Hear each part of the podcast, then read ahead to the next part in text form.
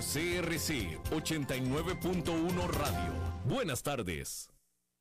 Si sos una mujer emprendedora, podés llegar a ser una de las cuatro ganadoras de hasta 37 mil dólares distribuidos en premios. Gracias a la República y Bacredomatic, hace crecer tu negocio. Gana publicidad y premios en efectivo depositado en una tarjeta Bacredomatic. Participa, solo tenés que contarnos tus ideas y adjuntar tus piezas publicitarias en larepublica.net slash mujer emprendedora medio 2022. Aplican restricciones. Noticias CRC 89.1 Radio. 4 de la tarde, 57 minutos, le saluda David Guerrero y estas son las noticias más relevantes de la hora en CRC 89.1 Radio.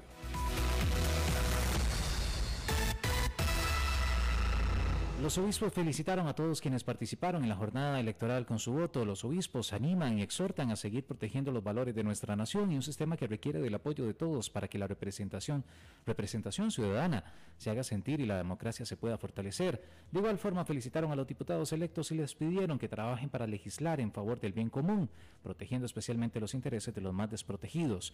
Los obispos llaman a las personas a votar para la segunda ronda electoral. En una hora, más noticias. Noticias cada hora en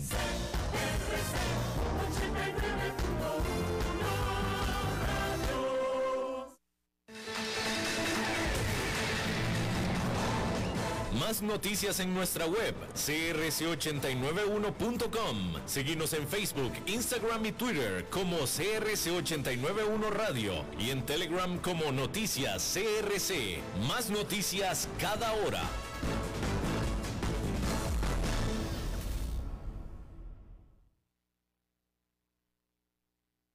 CRC 89.1 Radio y Cadena Radial Costarricense no se hacen responsables por las opiniones emitidas en este programa.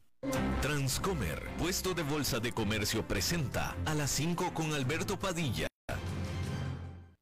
Desde los verdes bosques de nuestra montaña nos llega agua cerros de la riva, agua fresca de manantial que te permitirá vivir en equilibrio, proteger tu salud y la de tu familia, libre de sustancias químicas, envasada sin alterar su naturaleza a 2000 metros de altura. Agua cerros de la riva, naturalmente neutral. Búscanos como cerrosdelarriba.gmail.com Llámanos al 8374 3229. Cerros de la Riva, Live Spring Water. City te invita a escuchar a las 5 con Alberto Padilla. El centro de soluciones de City es el lugar para vos. Queremos conocerte. Aplica ya a las plazas que tenemos disponibles.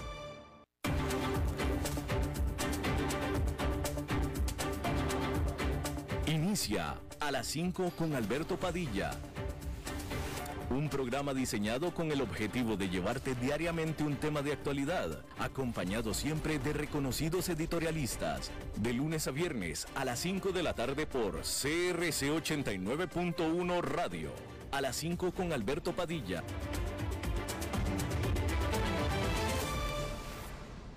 Hola, ¿qué tal? Saludos, bienvenidos a esta emisión de A las 5 con su servidor Alberto Padilla. Muchísimas gracias por estarnos acompañando. Gracias por estar ahí. Le mando cálidos saludos desde la señal e instalaciones de CRC 89.1 Radio en San José, Costa Rica, desde donde estamos transmitiendo hasta el punto, en el tiempo y en el espacio en el que usted nos está escuchando, porque estamos saliendo en diferentes vías, por ejemplo en Facebook Live, en la página de este programa, a las 5 con Alberto Padilla. Estamos disponibles en podcast, en las más importantes plataformas para ello, notablemente Spotify, Apple Podcast, Google Podcast y otras cinco importantes más. Estamos también disponibles en el canal de YouTube de a las 5 con Alberto Padilla. Y aquí en Costa Rica, ese programa que sale en vivo en este momento a las 5 de la tarde se repite todos los días a las 10 de la noche aquí en CRC 89.1 Radio. En esta ocasión, tratando de controlar los incontrolables al otro lado de los cristales, el señor David Guerrero y la producción general de este programa desde Bogotá, Colombia, a cargo del señor Mauricio Sandoval.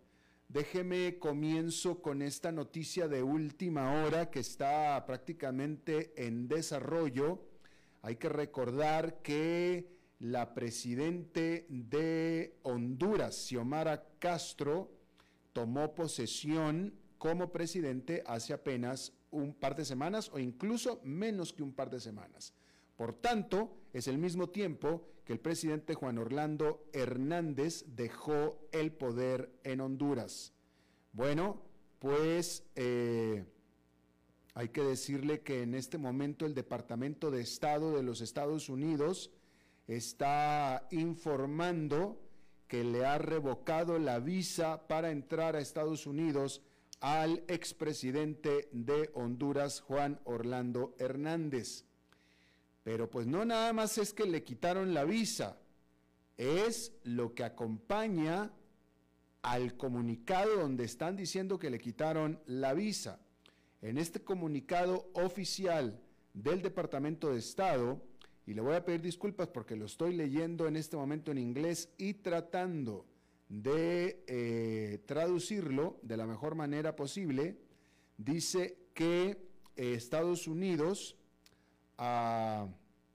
están desclasificando y haciendo públicas la inclusión del expresidente Fernando, eh, presidente Juan Orlando Hernández de Honduras dentro de la lista de los Estados Unidos de lo que ellos llaman actores corruptos y antidemocráticos bajo la sección 353 de los Estados Unidos y del Triángulo del Norte, del Acuerdo de los Estados Unidos Triángulo del Norte.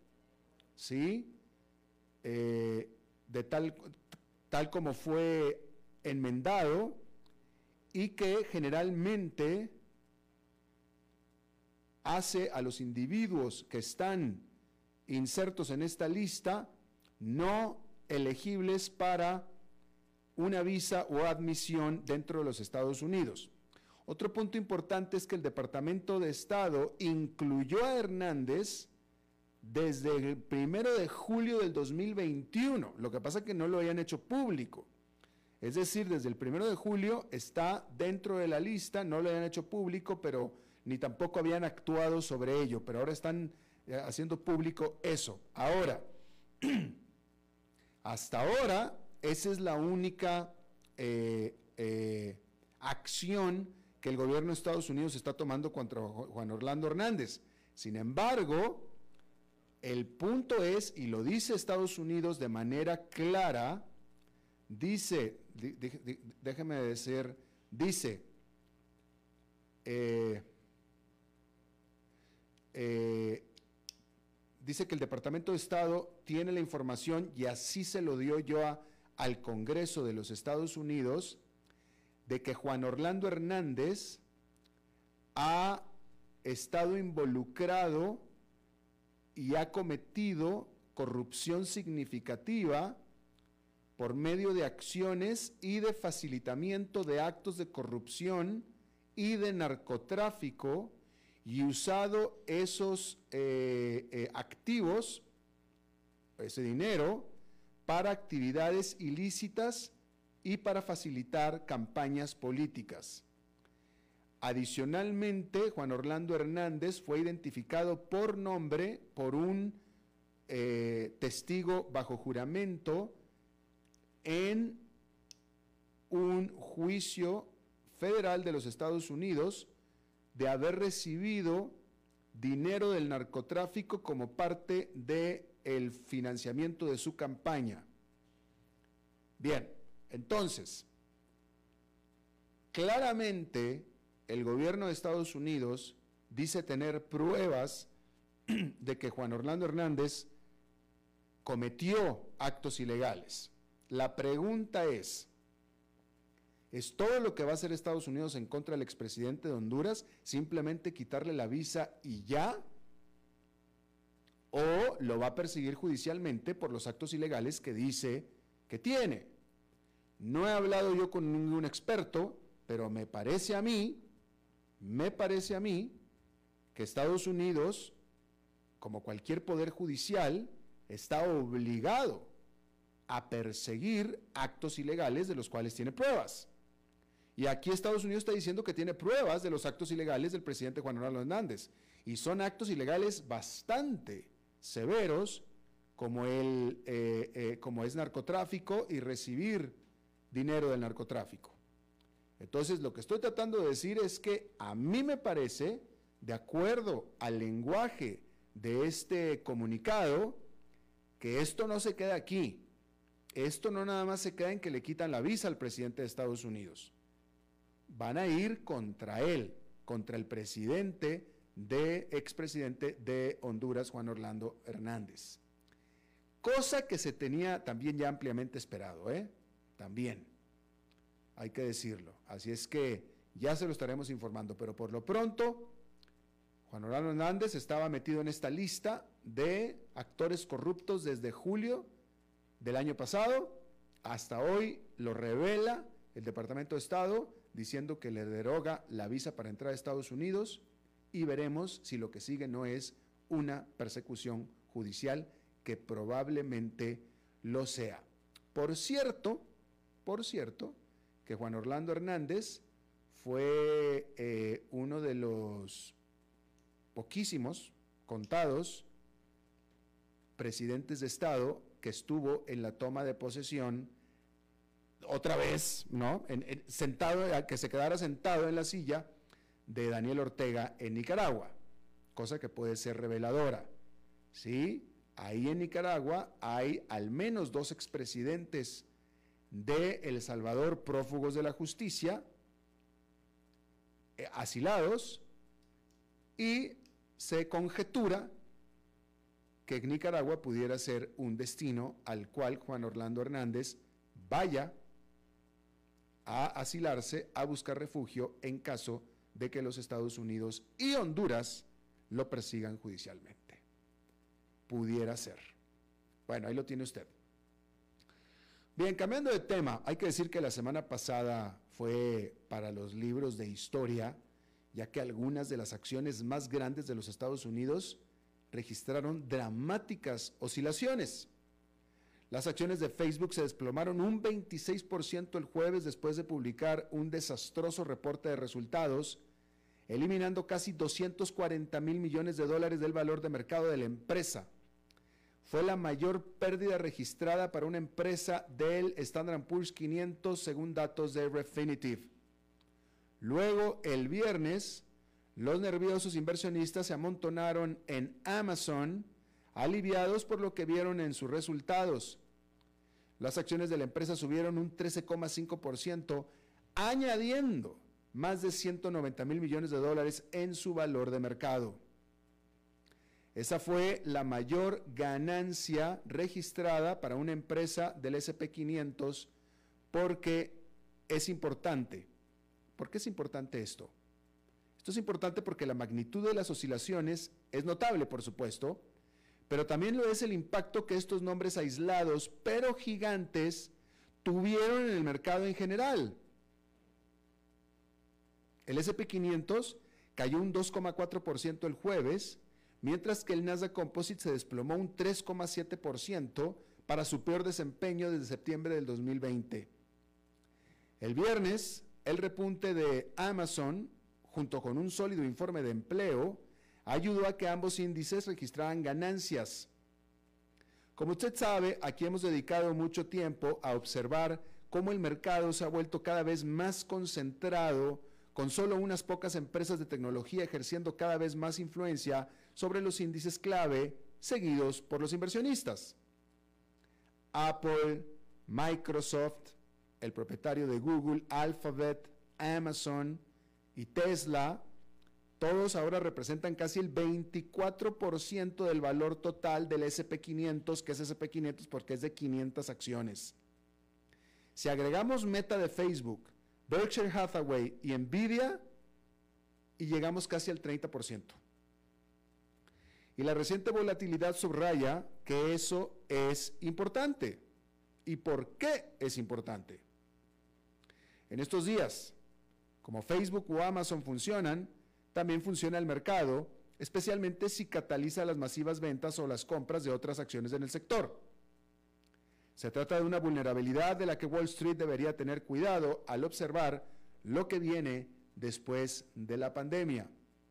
Y hay que decir que allá en Nueva York, este lunes fue una jornada, pues en su mayoría negativa, porque el índice industrial Dow Jones quedó literalmente sin cambios, pero el Nasdaq Composite quedó con una caída de 0,58% y el Standard Poor's 500 quedó con una pérdida de 0,37%, pérdidas que alcanzaron en la última hora de operación, porque casi toda la jornada estuvieron en terreno positivo. Sin embargo, hacia la última hora, evidentemente cambió el sentimiento, el ánimo en el mercado. Ahora,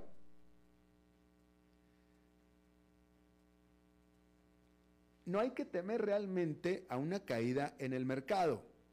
Si usted está invertido en bolsa, como debe de estar invertido, que es en el largo plazo. Si es en el largo plazo, usted no tiene nada que temer. Si usted tiene dinero en bolsa en el largo plazo, como cualquier otra inversión. Las acciones cayeron bruscamente en enero y el mercado se mantiene agitado durante febrero, como podemos ver. Hay preocupaciones a nivel mundial sobre las ganancias, la inflación, las tasas de interés, el Omicron.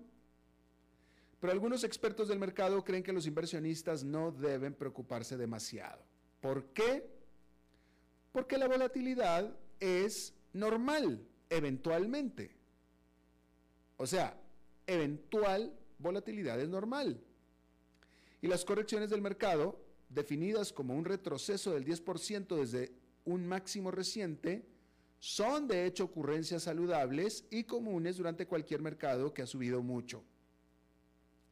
El Dow y el SP500 se sumergieron brevemente en territorio de corrección a fines del mes pasado antes de recuperarse y ahora están entre un 5 y 7% de sus máximos históricos. El Nasdaq, en cambio, que viene cargado de empresas tecnológicas, sigue este sí en corrección y está un 14% por debajo de su pico que alcanzó en noviembre. Y por supuesto, no cabe duda que los inversionistas están nerviosos. El VIX, que es una medida de la volatilidad del mercado, subió más del 50% este año.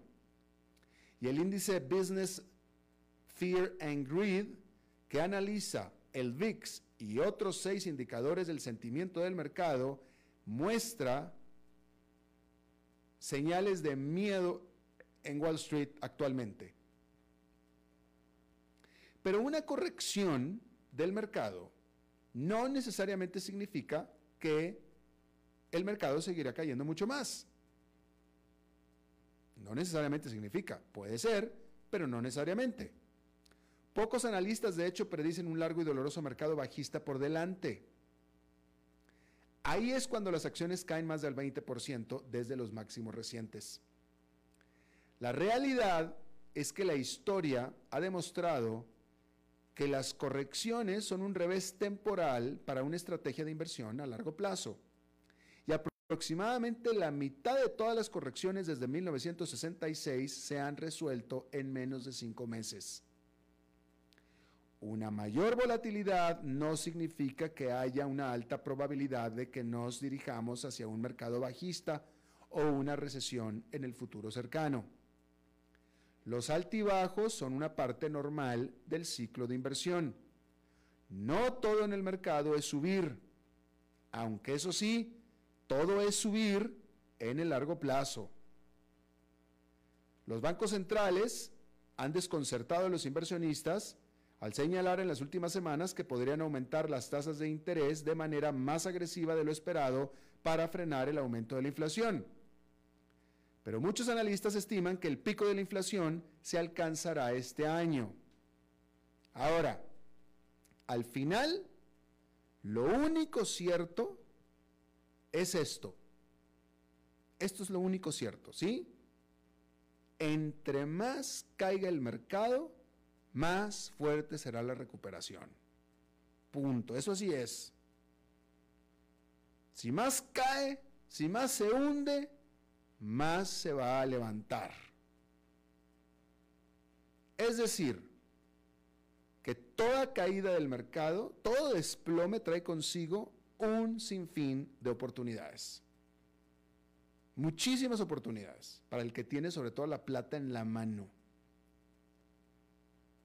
son los ciclos del mercado.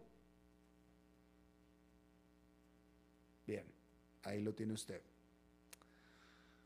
Bueno, vamos a hablar un poco de empresas. Y hay que decir que Frontier Airlines y Spirit Airlines, que son las dos aerolíneas de bajo costo más grandes de los Estados Unidos, acordaron fusionarse en una transacción valorada en 6.600 millones de dólares, creando lo que se convertirá en la quinta aerolínea más grande de los Estados Unidos, la más grande de descuento. La fusión otorga a Frontier Airlines, con sede en Denver, una participación mayoritaria del 51,5% en la aerolínea combinada. Los inversionistas de Spirit recibirán una prima del 19% sobre el valor de las acciones de Spirit al final de la semana pasada, dijeron ambas compañías. Estas no anunciaron aún el nuevo nombre de la aerolínea combinada, ni su director ejecutivo o la ubicación de la sede de la aerolínea. Esas preguntas serán respondidas por un comité ejecutivo después de que se cierre la transacción que se espera para la segunda mitad del año, pendiente de la aprobación regulatoria y de los accionistas. Luego de la fusión, las cinco aerolíneas más grandes de Estados Unidos serán, en ese orden, American Airlines, Delta, Southwest, United, y ahora la combinada Spirit con Frontier que desplaza del quinto lugar a Alaska Airlines. De tal manera que entra con un gran tamaño una aerolínea de bajo costo que en teoría, y ese es el espíritu de la fusión, va a tener la capacidad de ofrecer pasajes incluso de más bajo costo de lo que lo está haciendo ahora. Porque en este momento ellas son competencia entre ellas, aunque la verdad es que no se meten en muchos mercados eh, eh, entre sí. Pero la esperanza es, y el objetivo es, que las dos combinadas puedan ser más agresivas en sus tarifas que separadas, lo cual es una buena noticia para todo pasajero de los Estados Unidos, específicamente a los que vuelan domésticamente en los Estados Unidos y hacia el Caribe y Sudamérica y Centroamérica, porque Spirit y Frontier, sobre todo Spirit, tiene buena presencia en Centroamérica y la parte norte de Sudamérica. Llegan hasta Ecuador. Así es que en todos sus mercados esta combinación debe ser buenas noticias. Bueno, Peloton. Esta empresa que hemos venido hablando de ella parece que tiene, parece que le pusieron un tiro al blanco en la espalda. Porque las bicicletas estáticas de la compañía fueron un gran éxito al comienzo de la pandemia. Pero ahora, Peloton está luchando por mantener su crecimiento a medida que las personas pasan más tiempo fuera de sus hogares y posibles grandes compradores estarían dando vueltas. Las acciones de Peloton subían un 19% en la última parte de la jornada de este lunes, luego de los informes de que Amazon y Nike están explorando hacer ofertas por la compañía. Con al menos un analista también sugiriendo a Apple como posible pretendiente de Peloton. Lo que sí es cierto es que muchas empresas claramente huelen a un trato. Las acciones de Peloton se han desplomado más de 80% desde su máximo alcanzado en enero del 2021. Se han visto sometidas a una renovada presión en las últimas semanas tras un informe de que la empresa había dejado de fabricar más bicicletas y cintas de correr para ajustarse al desplome que ha sufrido en la demanda. El director ejecutivo John Foley ha negado esto, pero sí dijo que Peloton está restableciendo los niveles de producción a medida que se adapta a más curvas de demanda estacionales. Reconoció la necesidad de reducir costos y dijo que la compañía está considerando todas las opciones, incluidos los despidos, como parte de nuestros esfuerzos para hacer nuestro negocio que sea más flexible. Pero múltiples medios de comunicación han dicho que Amazon está interesado en Peloton. Esta gigante comercial en línea ha comenzado a aumentar sus ofertas de salud y bienestar, lanzando el rastreador de actividad física portátil Halo en el 2020. Sin embargo, analistas dicen que Peloton podría ser un ajuste incómodo para Amazon, puesto que ésta, por lo general, vende productos y servicios de mercado masivo, Amazon. Mientras que Peloton, cuya bicicleta de nivel de entrada, la más barata, cuesta 1.495 dólares, pues es más bien una marca premium. The Financial Times informa que el gigante de la indumentaria deportiva Nike sopesó una oferta por Peloton en el 2019 antes de que se hiciera pública, pero finalmente decidió no continuar con esta. Pero, ¿podría echar otro vistazo nuevo Nike a comprar Peloton? Quizás, pero Nike se ha centrado en su estrategia digital. En diciembre compró a RTFKT, que fabrica tokens no fungibles o NFTs de colección, de coleccionables y de memes. Y la adquisición de Peloton, que requiere la construcción de máquinas complejas, podría aumentar los dolores de cabeza de la cadena de suministro de Nike que ha estado acosando a la empresa. Ahora, Apple. Apple se enfrentó ya a Peloton en el 2020 con el lanzamiento de su servicio de suscripción Fitness Plus, que es compatible con el Apple Watch. Y los analistas creen que unir fuerzas sería una decisión inteligente, ya que aumentaría rápidamente la base de clientes de Apple en esta categoría y catalizaría las agresivas iniciativas de salud y bienestar de la empresa. Pero Apple se ha mostrado tímida a la hora de hacer adquisiciones muy llamativas. Su último acuerdo de alto perfil fue para Bits en el 2014, que tuvo un precio entonces de 3 mil millones de dólares. Sin embargo, Apple está sentada en un montón de dinero en efectivo en caso de que esté tentada en realidad. Al final, todas son conjeturas que pueden tener algo de apego a la realidad o absolutamente nada. El tiempo será quien lo dirá. Y bueno, cuando el COVID-19 llegó por primera vez en el 2020, la gente se apresuró a comprar toallitas y demás productos desinfectantes. ¿Recuerda usted el gel? Pero a medida que aprendemos más sobre el coronavirus, y agencias como el Centro para el Control y la Prevención de Enfermedades de los Estados Unidos han restado importancia a la probabilidad de contraerlo a través de las superficies, esa fase de la pandemia parece haber llegado a su fin. Así, las acciones de Clorox cayeron un 14,5% el viernes, después de que esta compañía informara sus últimos resultados dijo que las ventas netas de su unidad de salud y bienestar disminuyeron un 21% en comparación con el mismo trimestre hace un año. Eso no significa, sin embargo, que nuestra nueva obsesión por la limpieza haya desaparecido por completo. De hecho, las ventas siguen aumentando considerablemente en comparación con el mismo periodo de hace dos años y los ejecutivos dijeron que la demanda sigue siendo robusta pero esperan que se modere durante la segunda mitad de este año, lo que permitirá a las empresas, o a esta empresa, mejor dicho, a Clorox, salirse de algunos acuerdos con proveedores externos que se utilizaron para acumular inventario cuando hubo la explosión en la demanda por este inventario. Bueno, Deje comentarle que aquí en Costa Rica, desde donde estamos transmitiendo este domingo, fueron elecciones presidenciales.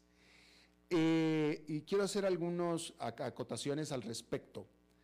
Mencionar que las encuestas estuvieron bastante constantes en apuntar a que un candidato, aquí, aquí en Costa Rica hay segunda vuelta, y constantemente se decía que José María Figueres, quien ya fue presidente y que era candidato o que es candidato de un partido de los tradicionales, que es el de Liberación Nacional, uno de los gigantes partidos, él llegaba a la, primera, eh, pasaba la primera vuelta. Esa parte quedaba clara. Lo que no quedaba claro es con quién. Y ese segundo lugar se lo disputaban varios, entre ellos nuestro aquí amigo de casa, Eli Feinseig. ¿Sí?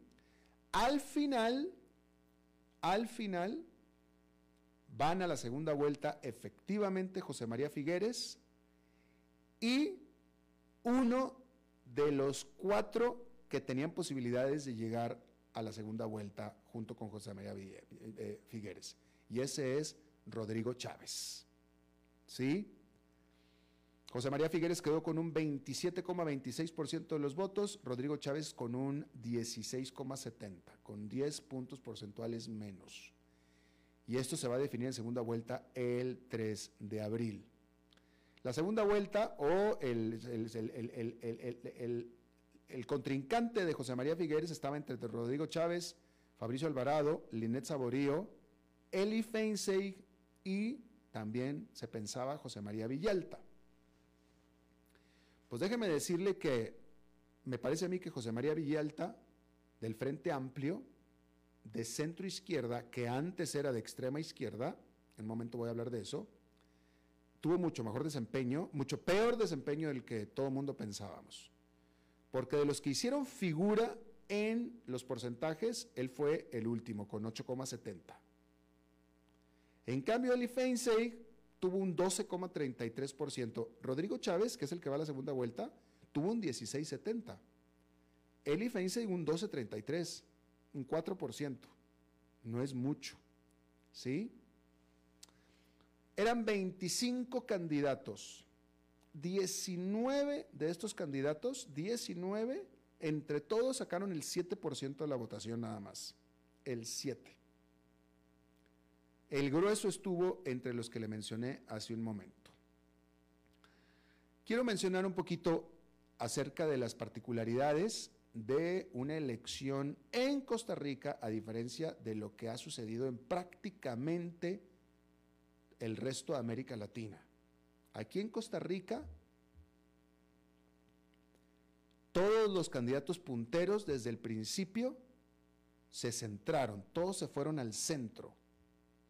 No hubo candidato que figurara en las encuestas que no se alejara del centro, centro derecha, centro izquierda, pero moderados. ¿Sí? Moderados. Que eso es una gran diferencia de lo que sucede en el resto de América Latina. Por ejemplo, simplemente Chile, el último ejemplo, pero fue lo mismo. En Perú, en Honduras y en todos los países donde había una clara, clara polarización entre un candidato de extrema izquierda y otro de extrema derecha. Aquí en Costa Rica no. Centro es lo que llama la atención. Y ninguna declaración, dentro de los pequeñitos, del grupo de los 19, que no sacaron ni medio punto porcentual, no, no es cierto, no. De esos 19, 1, 2, 3, 4, 5, 6, 7, 8. 8 sacaron entre medio punto porcentual y 0,95% de, de, de, punto. Pues, no es nada, ¿no? Entre ellos sí había quien hacía declaraciones bombásticas a la derecha o a la izquierda, pero evidentemente nadie les hizo caso, no llamó la atención, cosa que en el resto de América Latina sí llama la atención. ¿Sí? Ok, José María Figueres, él ya fue presidente, candidato político tradicional, político tradicional, él ya fue presidente en los noventas, con una gestión, eh, eh, buena gestión, yo diría buena, punto, nada más, buena. Acusado de corrupción después cuando fue expresidente, acusado de corrupción, no fue encarcelado porque se estaba viviendo en Europa y se quedó en Europa, y esperó a que los cargos se extinguieran por el tiempo para poder regresar y poder correr de nuevo por la presidencia. Y el otro que quedó, Rodrigo Chávez, advenedizo, Hace tres años él no vivía aquí en Costa Rica. Yo tengo más tiempo viviendo en Costa Rica que de Rodrigo Chávez, cuando menos en los últimos cuatro años. Rodrigo Chávez llevaba décadas viviendo fuera de Costa Rica, trabajando para el Banco Mundial, economista, alguien muy preparado, con mucha experiencia, doctor en economía, pero sin embargo manchado por escándalos de acoso sexual que tuvo en el Banco Mundial. Que aparentemente se investigaron y parece ser que no pasaron a mayores, pero tuvo varios eh, casos abiertos de acoso sexual, que evidentemente no le importaron a, a los votantes de Costa Rica. Y está bien, simplemente estoy estableciendo aquí de lo que se trata este asunto, ¿no? Pero el punto es que Rodrigo Chávez hasta hace dos años era un total desconocido en Costa Rica. Si no fue porque el actual presidente Alejandro Alvarado se lo trajo como ministro de Hacienda. Y ahí fue donde se dio a conocer eh, Rodrigo Chávez como ministro de Hacienda, eh, puesto en el que duró unos cuatro o cinco meses nada más. Nada más. Y se quedó y a partir de ese momento prácticamente estuvo haciendo campaña para este momento.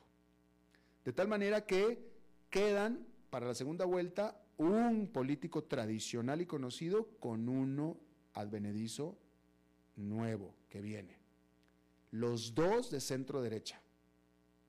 No hay mucha diferencia entre las propuestas de los dos. Aquí más bien lo que se está jugando es quién tiene más capacidad de hacer cambio, si, si, es que pueden hacer cambio, pero quién tendría la más capacidad.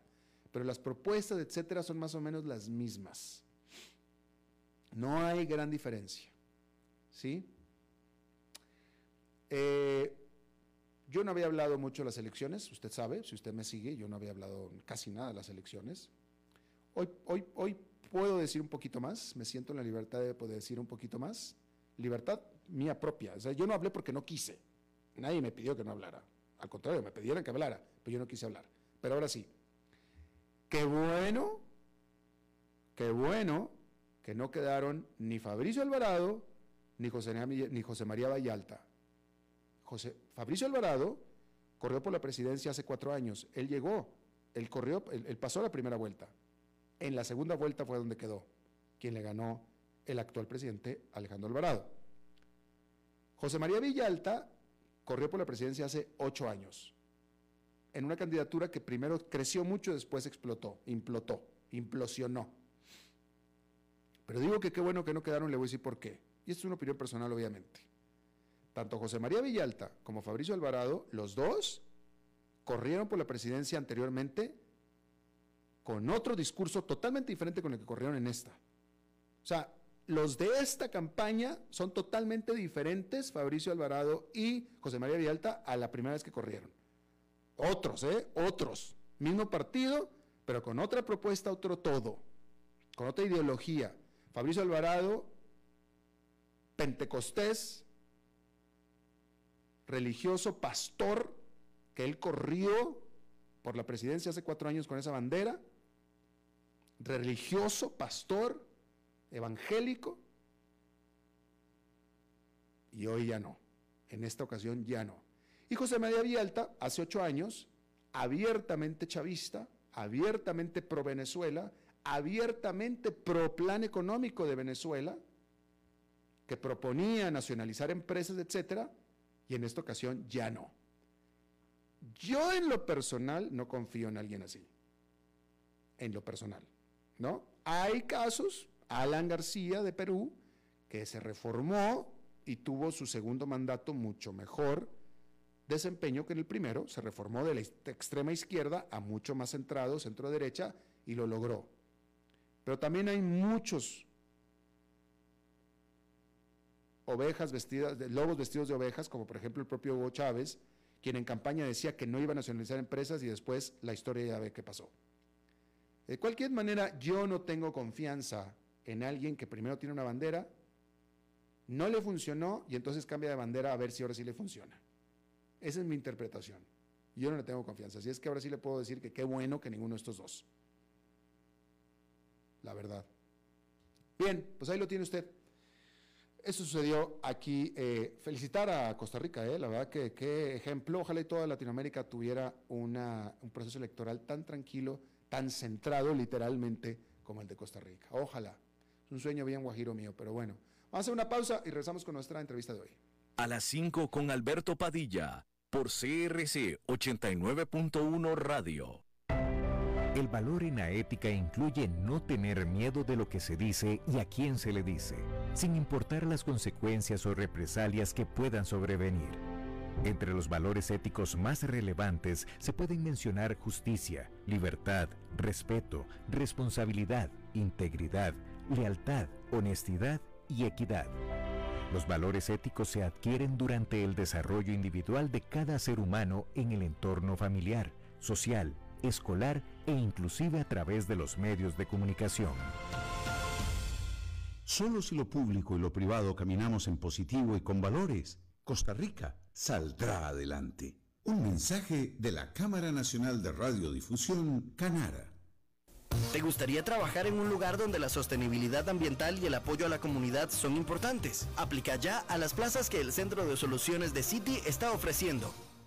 ¿Sabía usted que Transcomer es el puesto de bolsa de comercio más grande de Costa Rica, con 19 años en el mercado y miles de clientes? Cuentan con asesores y corredores expertos que saben de lo que hablan y ofrecen productos de inversión seguros y modernos, hechos a la medida. Pero sobre todo, al invertir en Transcomer, usted invierte en la única bolsa vigilada por el Banco Central. Y en un mundo sobrecargado de información, usted debe de estar con los mejores. Transcomer, puesto de bolsa de comercio. Construyamos juntos su futuro. Somos expertos en eso. Desde los verdes bosques de nuestra montaña nos llega agua cerros de la riva, agua fresca de manantial que te permitirá vivir en equilibrio, proteger tu salud y la de tu familia, libre de sustancias químicas, envasada sin alterar su naturaleza a 2.000 metros de altura. Agua cerros de la riva, naturalmente neutral. Búscanos como cerrosdelarriba.gmail.com Llámanos al 8374-3229. Cerros de la Riva, Live Spring Water.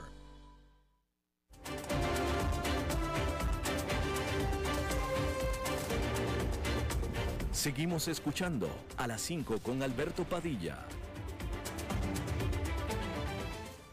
Gracias por continuar con nosotros. Bueno, eh, hace tiempo que no se habla de esto. Eh, de hecho, de hecho, yo creo que poco, ciertamente aquí yo poco me he ocupado de esto, pero el punto es que después de años, de varios años, de estar en recesión económica profunda, este año al menos, este año al menos, Venezuela, de acuerdo a la CEPAL, va a presentar crecimiento económico. Y la gran pregunta es, ¿qué sucedió? Porque Venezuela ya venía en recesión económica desde mucho antes de la pandemia, desde mucho antes. América Latina crecía, Venezuela hundida en recesión económica por sus propias políticas económicas. Pero ahora resulta que está creciendo. Y la pregunta es, ¿hizo algo nuevo? ¿Hubo una reforma económica? ¿Esto es bueno para los venezolanos? Yo le quiero agradecer que vuelva a estar con nosotros Jesús Agreda Rudenco.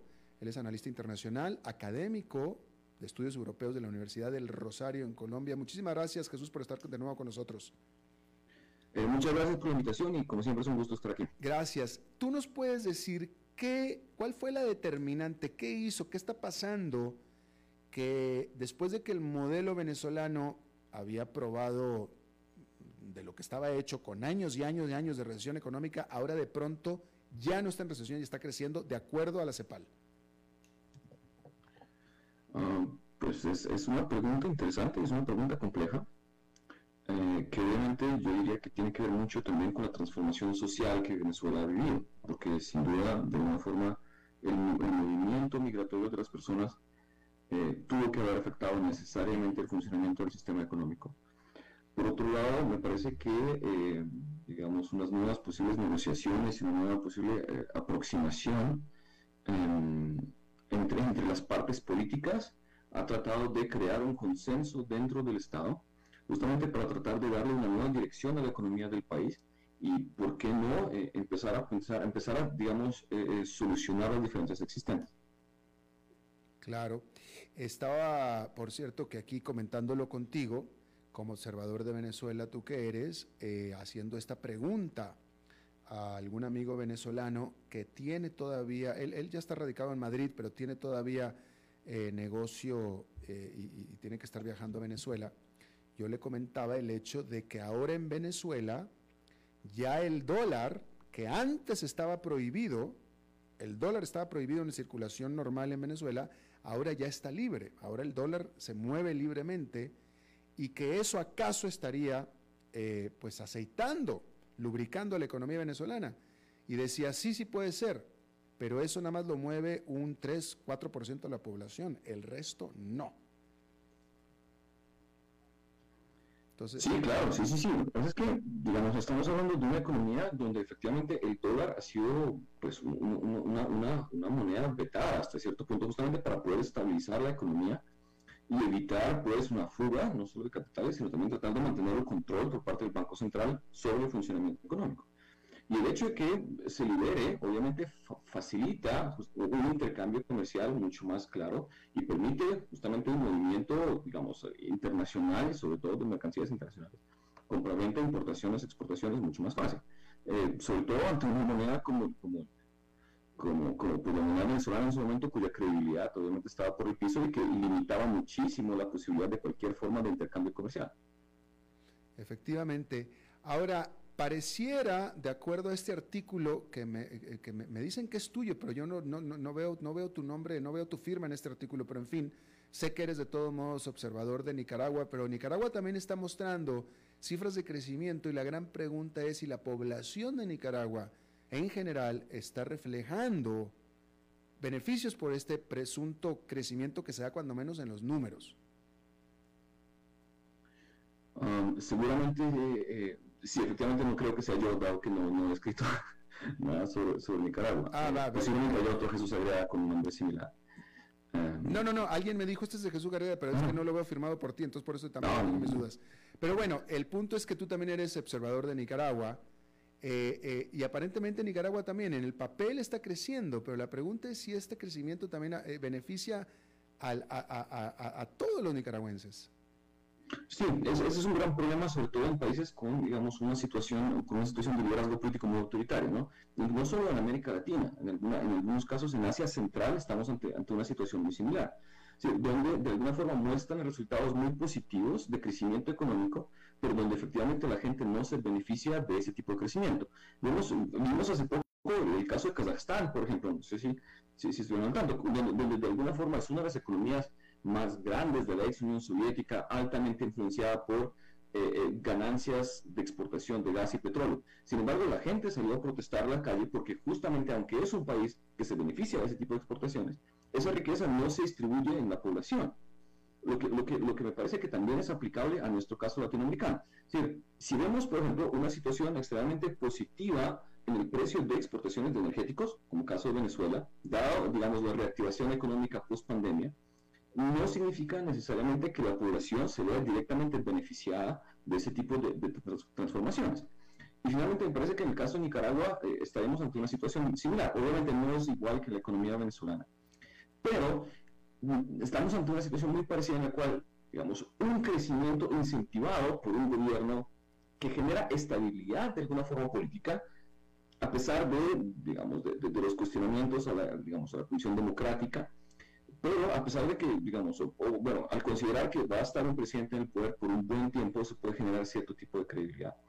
Eh, eso no significa que efectivamente la mayoría de la población se beneficie, digamos, de, ese crecimiento. Definitivamente, pero fíjate que al final, eh, haciendo la reflexión contigo, y desafortunadamente, eh, eh bueno, el régimen es que en lo que coinciden los régimen, el régimen de Venezuela y de Nicaragua es en la dictadura, porque en la, en la manejo económico, Daniel Ortega es mucho más de derecha, mucho más pro empresario, mucho más pro inversión que Nicolás Maduro. Entonces, aunque coinciden en lo, dictatorial y en la no democracia y en su afinidad con Cuba, en el manejo económico son, totalmente diferentes. Pero el punto que yo quiero hacer aquí es que desafortunadamente en el resto de América Latina la, el resultado es similar. Es decir, hay países, hoy estaba hablando precisamente, hoy me estaban entrevistando sobre Perú que eh, Perú había venido registrando grandes y grandes, grandes cantidades de cifras de crecimiento económico ya no tantas por supuesto, pero sin embargo gran parte de la población nunca se benefició de esos crecimientos económicos tan grandes de Perú. ¿No? Eh, en el propio Panamá incluso, hay zonas de Panamá que son tremendamente pobres y es un país que, que ha presentado tasas de crecimiento impresionantes y la propia República Dominicana también. Eh, en estos países la, prosperidad económica se nota, ¿no? En la República Dominicana hay unos parques industriales impresionantes, por supuesto todo el desarrollo turístico, Perú, eh, la inversión en minería, etcétera, pero el punto es que al igual que Nicaragua y al igual que Venezuela, a pesar de que aquellos, eh, estos otros países son democráticos y etcétera, una gran masa no se beneficia y eso no nos ayuda a nosotros los que creemos en la democracia, Jesús. Sí, pero además me parece que eh, habla muy mal del modelo socialista en muchos casos, sobre todo implementado en América Latina, porque justamente la gran bandera de ese socialismo es que justamente hay una redistribución de una riqueza que se había concentrado en manos de unos pocos, pero viendo el resultado, pues eso, eso es bastante cuestionable, es decir, Venezuela debería ser justamente el ejemplo, según todo lo que se propuso desde Chávez, debería ser el ejemplo de una distribución mucho más equitativa de riqueza dentro del país. Pero no es algo que se vea, y, es, y eso, digamos, y, antes por el contrario, se, ha visto el surgimiento de unos nuevos grupos sociales eh, y unos grupos económicos afines al, gobierno que siguen manteniendo una distribución incluso más desigual que antes de la riqueza dentro del país. Ahora, por supuesto, la democracia no es perfecta, por supuesto, de alguna forma el sistema capitalista no es perfecto, eh, ni conceptual ni prácticamente, pero a su vez, al menos el capitalismo que, nosotros estamos experimentando no promete algo que no cumple. Es decir, de alguna forma asumimos que existe la posibilidad de acceder a, pues, a cierta riqueza. El socialismo, al menos en el discurso, garantiza que eso va a pasar, pero no ha podido cumplir esa promesa, me parece que en ninguna parte en América Latina en su aplicación incluso en la Unión Soviética falló en, digamos, en, ese, en ese ámbito y vimos la aparición de la clase económica y política que fue la nomenclatura que llevó eventualmente a la desaparición de ese país. Es cierto, buena, buena, buen punto y buena reflexión. Jesús Agreda Rudenco, eh, analista internacional, académico de estudios europeos de la Universidad del Rosario en Colombia. Te agradezco muchísimo que hayas charlado de nuevo con nosotros. Muchísimas gracias por la invitación y como siempre estaré muy, atento a cualquier otra, otro, otro tema. Gracias, te lo agradezco mucho. Vamos a hacer una pausa y regresamos con Eugenio Díaz. A las 5 con Alberto Padilla, por CRC 89.1 Radio. El valor en la ética incluye no tener miedo de lo que se dice y a quién se le dice, sin importar las consecuencias o represalias que puedan sobrevenir. Entre los valores éticos más relevantes se pueden mencionar justicia, libertad, respeto, responsabilidad, integridad, lealtad, honestidad y equidad. Los valores éticos se adquieren durante el desarrollo individual de cada ser humano en el entorno familiar, social, escolar e inclusive a través de los medios de comunicación. Solo si lo público y lo privado caminamos en positivo y con valores, Costa Rica saldrá adelante. Un mensaje de la Cámara Nacional de Radiodifusión, Canara. ¿Te gustaría trabajar en un lugar donde la sostenibilidad ambiental y el apoyo a la comunidad son importantes? Aplica ya a las plazas que el Centro de Soluciones de City está ofreciendo. ¿Sabía usted que Transcomer es el puesto de bolsa de comercio más grande de Costa Rica, con 19 años en el mercado y miles de clientes? Cuentan con asesores y corredores expertos que saben de lo que hablan y ofrecen productos de inversión seguros y modernos, hechos a la medida. Pero sobre todo, al invertir en Transcomer, usted invierte en la única bolsa vigilada por el Banco Central. Y en un mundo sobrecargado de información, usted debe de estar con los mejores. Transcomer, puesto de bolsa de comercio. Construyamos juntos su futuro. Somos expertos en eso. Desde los verdes bosques de nuestra montaña nos llega agua cerros de la riva, agua fresca de manantial que te permitirá vivir en equilibrio, proteger tu salud y la de tu familia, libre de sustancias químicas, envasada sin alterar su naturaleza a 2.000 metros de altura. Agua cerros de la riva, naturalmente neutral. Búscanos como cerrosdelarriba.gmail.com Llámanos al 8374-3229. Cerros de la Riva, Live Spring Water.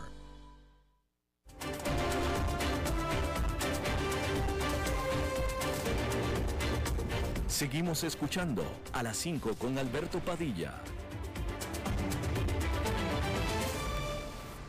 Bueno, como cada lunes, vamos a hablar de bienes raíces con Eugenio Díaz. Eugenio. ¿Está Eugenio? Está en Alberto, hola, muy buenas tardes. Hola Eugenio, adelante. Gracias, me da mucho gusto saludarte a ti y a todo tu auditorio y feliz semana que tengan todos ustedes, les deseo. Bueno, les quiero hablar hoy en esta sección del sector inmobiliario y bienes raíces, quiero hablar acerca del BANBI, el Banco Hipotecario de la Vivienda aquí en Costa Rica, que estoy seguro que, que la mayoría de tus radioescuchas saben qué es, de qué se trata, pero también hemos notado que a pesar de todos los años que lleva esta, este instituto eh, o este banco, eh, hay muchos costarricenses que no saben qué es, así es que les voy a platicar hoy qué es el BAMBI, el Banco Hipotecario de la Vivienda. El BAMBI es una entidad de derecho público de carácter no estatal. Tiene personalidad jurídica, patrimonio propio y tiene una autonomía administrativa, es decir, la autonomía del gobierno. Y eh, es un ente del Sistema Financiero Nacional de la Vivienda dedicado exclusivamente al financiamiento de vivienda para los sectores de menos ingresos y de clase media aquí en el país. ¿Qué quiero decir con esto? Bueno, que el Banco Hipotecario de la Vivienda, conocido como el BAMBI, es un banco de segundo piso. No, es, es decir, no depende totalmente de su administración del gobierno, sino que es autónomo. Y por esta razón, también el BAMBI no atiende directamente a las familias en sus oficinas, sino que lo hace por medio de lo que le llaman las entidades autorizadas. ¿Y quiénes son estas autoridades autorizadas? Eh, pues son las cooperativas, algunos bancos, la mayoría naturalmente los bancos públicos, algunos privados y también eh, diferentes instituciones como asociaciones eh, solidaristas, etcétera. Ahí es mediante ellos tramitan estos bonos de vivienda y algunos otros beneficios que le dan a la población costarricense. El BAMBI cuando se creó, sus responsabilidades eh, designaron que están en administrar los recursos asignados por la ley para invertir en bonos de vivienda. Supervisan además la distribución y, y, el uso de estos recursos para que gestionen mejores productos financieros y siempre garanticen la sostenibilidad del sistema financiero nacional para la vivienda. Eso es realmente lo que es el BAMBI. Y ahora les quiero decir, ¿qué es un bono de vivienda? Bueno, pues ya que el BAMBI da bonos de vivienda, el bono de vivienda es una donación que da el Estado. Lo da en forma solidaria y lo otorgan las familias que cumplen con algunas condiciones que la ley estipula para tener este beneficio. Así es que, bueno, ya saben qué es el BAMBI, saben que hay bonos y en estos bonos hay que cumplir ciertos requisitos. Por ejemplo, voy a nombrar cinco puntos. Ser parte de un núcleo familiar que vive bajo un mismo techo y que comparten las mismas obligaciones en el hogar. También le piden no tener casa propia. Si usted tiene una casa propia, no tiene derecho a este bono, porque no puede tener más de una propiedad. De contar con un lote, sí puede solicitar el bono para construir una vivienda. Otro punto que le van a pedir es no haber recibido con anterioridad el bono, ya que este se otorga pues solo una vez. Y que usted tenga un ingreso familiar menor en este momento a 1.661.970 colones. Si es para un bono de extrema necesidad, el monto máximo de ingreso familiar sería, eh, el ingreso familiar, perdón, sería de 415.447. Estos montos se refieren a la suma de los salarios brutos sin rebajos de los trabajadores de la familia y naturalmente tendrán que ser costarricenses, pero también se les puede dar a las personas que tengan residencia legalizada en el país.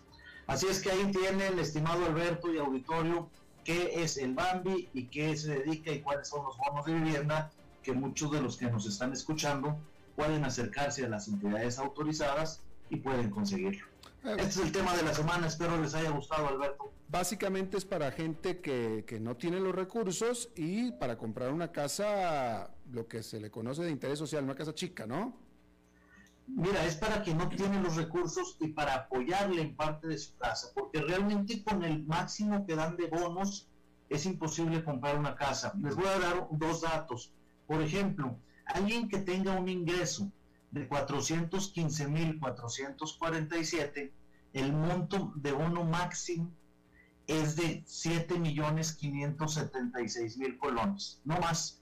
Entonces podrán entender que es muy difícil comprar una casa con ese monto, pero sí es de gran ayuda para poderlo hacer, o como ya lo dije, si tienen el lote, poderlo construir.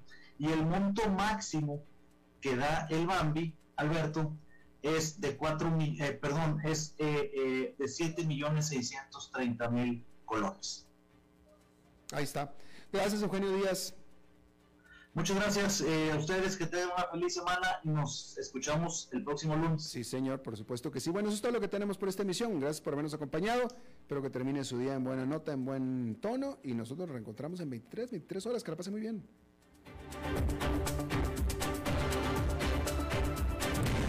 A las 5 con Alberto Padilla fue traído a ustedes por Transcomer, puesto de bolsa de comercio. Construyamos juntos su futuro. Somos expertos en eso.